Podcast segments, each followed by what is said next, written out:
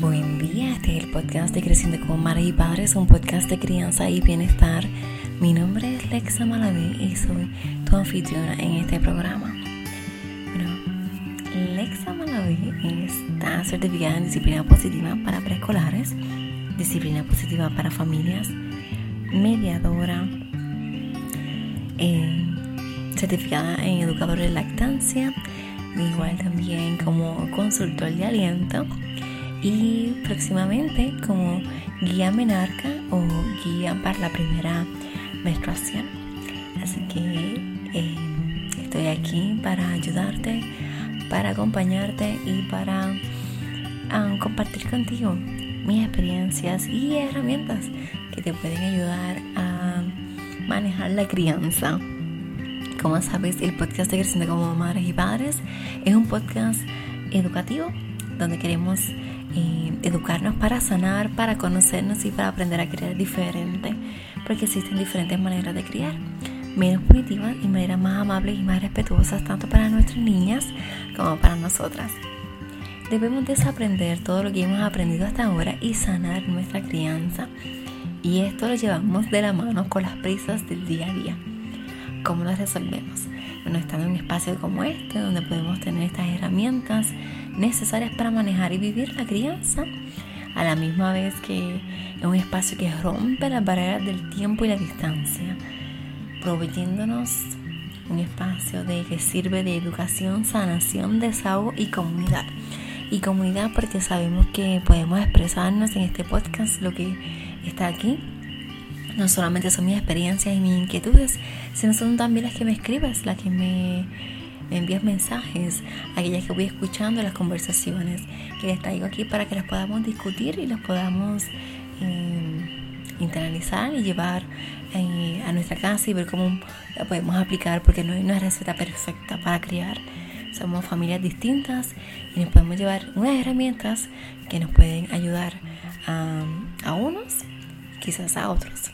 Así que bienvenida a esta comunidad donde queremos criar en sororidad y empatía. Y en el tema de hoy, bueno, hoy como que lo he tomado un tema libre y, lo hago así porque quiero hablarte de, de lo que va a ser el live este viernes, que va a ser con Edalis Pacheco y The Moms Does It Better y estuve reflexionando acerca de por qué quiero hablar con ella y quiero traer este tema. Y es que sí, nosotras no nos perdemos en la maternidad. La maternidad es sinónimo de oportunidad. Cuando me enteré de que iba a ser madre por primera vez, eso fue en el 2010, para este tiempo, como septiembre por ahí. no sé de dónde saqué fuerzas. En ese momento yo me estaba eh, teniendo mucho conflicto con mi pareja. Nos íbamos a, a divorciar después de ocho años de casados y viviendo en los Estados Unidos. Y, y viví mis eh, mala barriga esos primeros meses sin estar papá en, a la vista nos separamos, en un momento eh, decidió irse y yo vivía sola en el apartamento. Luego él quiso ir los fines de semana y yo noté que cuando él estaba yo vomitaba más. Yo vomité muchísimo esas primeras 13 semanas y cuando él estaba vomitaba más. Intenté hacer un baby um, baby moon, creo que es que se llama, que es como que esta honeymoon que uno hace pero cuando viene bebé cuando tuve en esas semanas y de verdad que la pasamos muy mal. Así que después de eso eh, le dije que no, que no regresara porque me hacía que vomitara más, como que sentía que, que la mala barriga era emocional y eh, sin importar lo que estuviese comiendo. Y entonces él tuvo un viaje a San Diego y yo no fui a ese viaje obviamente y entonces por ayer se quedó y se fue a vivir con un amigo. Entonces yo viví todo eso y yo, yo te puedo contar y yo recuerdo como ahora, como yo, estando haciendo el desayuno y vomitando al mismo tiempo. O yo haciendo el desayuno y la mala barriga y yo por ahí al lado, mientras el desayuno se calentaba, yo vomitando para después volver a, continuar haciéndome el desayuno porque tenía que echarme algo el estómago. Yo nunca dejé de comer, vomitaba pero no dejaba de comer. Y no fue algo severo, fue algo que pude este, manejar. Después de las 13 semanas se me quitó. Ya estaba en Puerto Rico cuando eso pasó. Y, y luego este, cuando nos juntamos de nuevo ya era para, para noviembre. Eh, porque teníamos un viaje planificado para ver unos amigos en Vermont que habíamos conocido en Minnesota y habíamos hecho una relación hermosísima y venía iba para allá también otro amigo que estaba en Puerto Rico así que decidimos subir todos ya los pasajes estaban comprados y todo. Y, ahí entonces fue que volvimos a estar juntos eh, en la misma habitación, en la misma cama. Y después de ahí continuamos. Y la pasamos muy bien. Este, ese fin de semana estuvo muy bonito allá en Vermont. Y es un lugar hermosísimo. Y además de que es el sitio donde nació Ben Jerry's. Y a mí me encanta Ben Jerry's y Cherry García. Y me emociona mucho cuando fuimos al, como al downtown, que es súper chiquito. Y tenían este la, calle de que se llama Cherry García. Eso yo morí. Le tiré fotos, pero no las tengo. Y, y luego pues entonces regresamos. Tuvimos un tiempo juntos. Vinimos a Puerto Rico. Y íbamos para el último retiro en Casa Manresa. Para resolver la situación. Y por acá estuvimos. Y luego pues tuvimos un tiempo juntos. Y en enero le vuelvo a decir que se tiene que ir porque ¿verdad? Se sentía esa nube negra dentro del apartamento como que no se sentía bien. Y yo te digo que estuve en mi apartamento sola y era la primera vez que yo vivía sola. Así que tomé mucha fuerza. Eh, busqué las mejores maneras de yo cuidarme. A mí me visitaba una nutricionista también para decirme que debía comer me llegaba una caja bisemanal, porque como vivía sola, bisemanal de verduras y frutas que me llegaba ahí justo frente a la puerta del apartamento. Es como lo que están haciendo ahora en Puerto Rico. era una caja plástica, yo pagaba unos 25, entre 25 y 50 dólares, no recuerdo la cantidad, y me llegaba esa cajita eh, al frente a mi casa. Y así yo tenía verduras para comer. Como yo tenía la hemoglobina baja, comía mucha espinaca y carne, no tanto arroz. Entonces me mantuve en peso, excepto el último mes que me era mi mes de cumpleaños, entonces comí mucho bizcocho de chocolate con raspberry de una repostería que si van a Carolina del Norte tienen que ir. Se llama Matt Hatter, como el sombrero loco. Y hacían unos bizcochos exquisitos y yo probé ese y pues este sí me comí uno completo solo prácticamente para mi cumpleaños, que lo celebré. Cumplía 30 y planifiqué salir viernes, sábado y domingo. Y los tres días lo celebré, los tres días comimos, los tres días disfrutamos. Este, fui a un sitio que hacía un duelo de pianos y les pedí tocar Black Magic Woman de Carlos Santana y la tocaron. Yo me sentí muy contenta. Yo visitaba el spa, eh, daban masajes prenatales, yo hacía yoga yo hacía ejercicios y que el mejor momento físicamente y emocionalmente también visitaba a una psicóloga eh, fue en ese momento, en ese embarazo. Y ahí descubrí esa fuerza que tenía porque yo sabía que el parto era mental, más que físico, también era mental. Así que yo tenía que prepararme en cuerpo y mente, porque como lo llaman en inglés, un labor, es un, un trabajo. Así que yo me preparé y el parto pues fue medicado porque llegué sin dilatar, había roto fuente el día antes, no me había dado cuenta, porque no fue un, gush de agua, como un flujo ahí fuerte de agua como te presentan en la televisión. Fue un gotereo y yo pensé que era que tenía mucha ganas de orinar como a principios y no, era que, que estaba liquidando la placenta. ¿Está bien? Sí, el líquido amniótico. Entonces, este, ahí me di, la fuerza que tuve para parir, para lactar, para em, estar por mi hija, buscar ese apoyo con mis compañeras de trabajo. Y cuando tuve que irme de esa relación, que dije que ya no más, la primera vez, ¿verdad? Tomar ese avión con una bebé de cinco meses, las maletas y arrancar para Puerto Rico sin nada más que nosotros dos. Regresar a la casa de mi mamá y, y empezar de nuevo. Y eso fue algo que yo recuerdo que, en parte me, me, siento mal, la manera en que yo se lo saqué en cara, porque le dije que yo regresaba, entonces sin nada, después de 10 años casi, eh, de todo lo que había estudiado, yo había estudiado para, para legal, y, pero era con leyes de Estados Unidos, entonces tenía que volver y venir aquí a empezar de nuevo. Y yo le saqué eso en cara. Pero nada, estuve aquí, este, salí adelante, conseguí un trabajo. Quizás no era el trabajo que yo quería, aunque fue el que soñaba. Pero era un trabajo, no fue bien, compré una casa. Y que los ahorros que tenía, claro, se la debo al banco todavía. Pero sí, me empecé a comprar, la remodelé, la ajusté para nosotras dos. Y entonces después es que a los dos años es que me caso con quien ahora es mi esposo y el papá de mi hija menor. Ese con mi hija menor pues he descubierto muchísimas cosas más.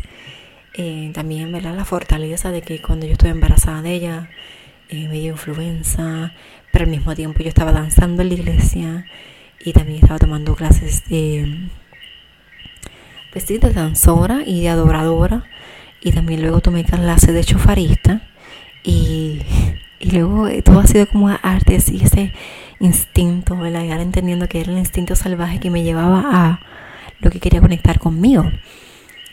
Y tener a Dayana también me ayudó mucho porque eh, la lactancia no fue fácil, así que encontré esa fortaleza para querer lactar, buscar los especialistas que nos ayudaran a poder corregir lo que estaba mal para poder lactar. Ella tenía frenillo lingual y labial y me destrozó los pezones.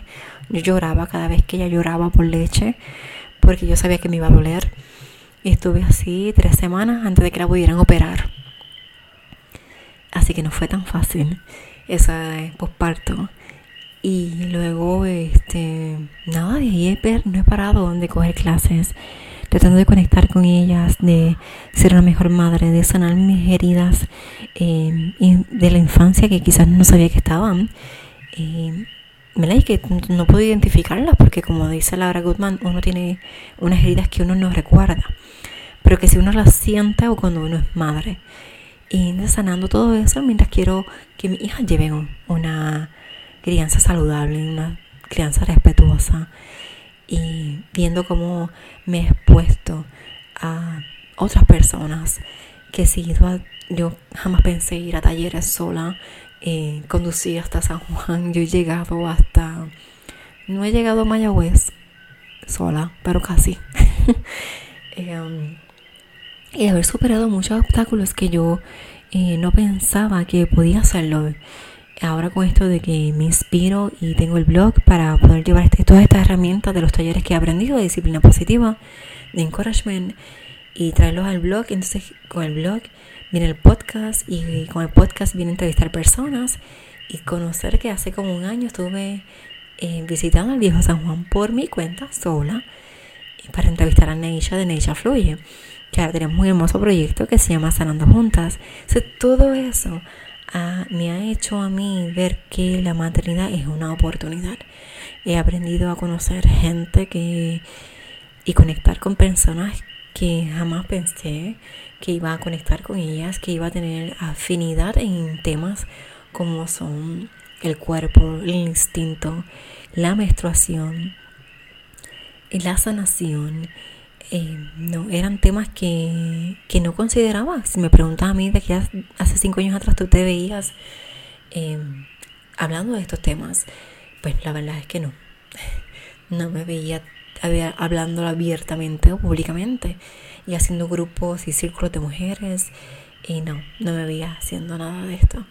Así es que esto es gracias a la maternidad que me ha abierto unas puertas increíbles. El año pasado estuve en un proyecto hermoso, Montessori en de Bichuela, donde llegamos a varios padres, decenas de, madres y padres llevándole mensajes de Montessori, mensajes de amor, mensajes de criar en positivo conecté con mujeres hermosísimas. y cuando digo hermosas, digo guapas, es en, en, alma y en espíritu, ¿verdad? No es lo físico. También son hermosas y guapas lo físico, pero me refiero más a lo que hay adentro. Así que todo esto ha sido una oportunidad de crecimiento y de transformación y formación en F mayúscula, porque me he formado y me sigo formando, convirtiéndome en la mujer que, quiero ser, pero no sabía que yo quería ser esa mujer. Pero ahora sí lo sé, esa mujer que yo necesitaba o que he necesitado en algún momento en mi vida y me voy convirtiendo, transformando en esa mujer día a día, poco a poco, eh, reconociendo mis debilidades, mi vulnerabilidad, poniéndome aquí, exponiendo mi, mis temas más profundos, mis secretos en parte, porque esto yo no lo hablo con todo el mundo y ahora mismo todo el mundo lo va a escuchar. Pero es para que sepas que es un mensaje también alentador, no es para decirte ni un bochinche ni nada, no te estoy dando tampoco tanto detalle, pero es para que sepas que uno no se pierde en la maternidad. Yo no he dejado, en un momento sí, me he sentido como que, eh, en un momento eres como que solo la mamá, ah, la mamá de Sofía, la mamá de Diana. Mira, no, soy Lexa, la mamá de Diana, Lexa, la mamá de Sofía. Como que mi nombre se pierde en algún momento. Em, pero dejando eso a un lado, he reconocido también mi ser como mujer.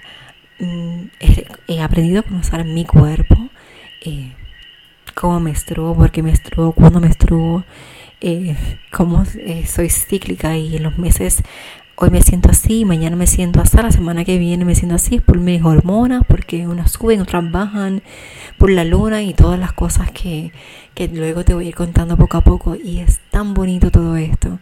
Y esto es gracias a que soy madre. Y si yo te digo algo más, en algún momento yo pensaba que yo quería ser una madre, ¿verdad? Madre, pero tenía mucho miedo, mucho, mucho miedo y yo no quería pasar por el dolor. O más bien el sufrimiento que me contaban tantas mujeres que sufrieron tanto en sus partos, escuchando otras mujeres parir, cómo las maltrataban en el hospital. Y yo, bueno, yo parí en el hospital las dos, quis, sueño de, de, haber parido en casa, y dado a luz en casa. No fue así, pero no me arrepiento tampoco, eh, fue como tuvo que ser. Y ya, sin juzgar. Pero con todo ese miedo me fui educando y porque primero yo quería hacer una cesárea. Yo quería hacer una cesárea, saber qué día, qué hora yo iba a parir. Y que todo me abrieran, me cerraran, sacaran en bebé y chichicha, me fui para mi casa. Bueno, cuando me sacan la vesícula, me di cuenta de que las cosas no son como uno planifica. Mm, cuando me sacan la vesícula, eh, hace, hace casi 12 años o más atrás, pues era una operación ambulatoria que resultó que estuve tres días en el hospital porque se complicó, me tuvieron que abrir de nuevo eh, para sacar una piedra que estaba en unos ductos que ellos no consideraban que estaban allí y luego empecé a vomitar y no me podían enviar a mi casa pero tampoco había, yo estaba en recovery y no había un baño donde me podía bañar y yo me sentí bien incómoda. Fue una sensación bien horrible. Y, eso me empezó a, despertar. También que le tengo terror a las agujas. Y cuando empecé a buscar acerca de la cesárea, pues esto de la este, epidural y toda la cosa, no, no hay manera que yo me quede quieta cuando esta gente me quiera poner una inyección de esa manera. Y empecé a educarme. Y si supieras que yo digo que yo parí porque le tenía miedo a la inyección pero las que me cuidaron eran midwife, eran enfermeras parteras, no fueron ginecólogas ni fueron ginecólogos, a pesar de que yo parí en el hospital.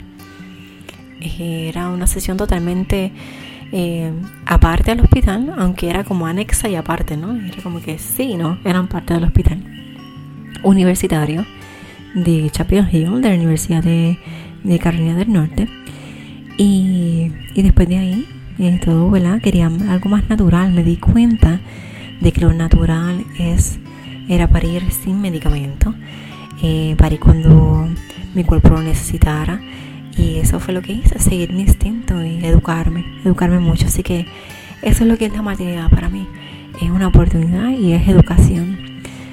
quiero que por favor te conectes conmigo el viernes a las 6 de la tarde para que escuches el live de, de Edaliz, porque ella tiene un libro también que se llama Mamá vive tus sueños. Así que no te pierdas la maternidad. Creces en la maternidad junto con tus hijos. Te envío un fuerte abrazo, te envío un beso y gracias por compartir este podcast. Ya estamos llegando a las 7000 descargas y esto gracias a ti porque lo estás compartiendo. Sígueme en las redes Facebook e Instagram, Creciendo como Madres y Padres.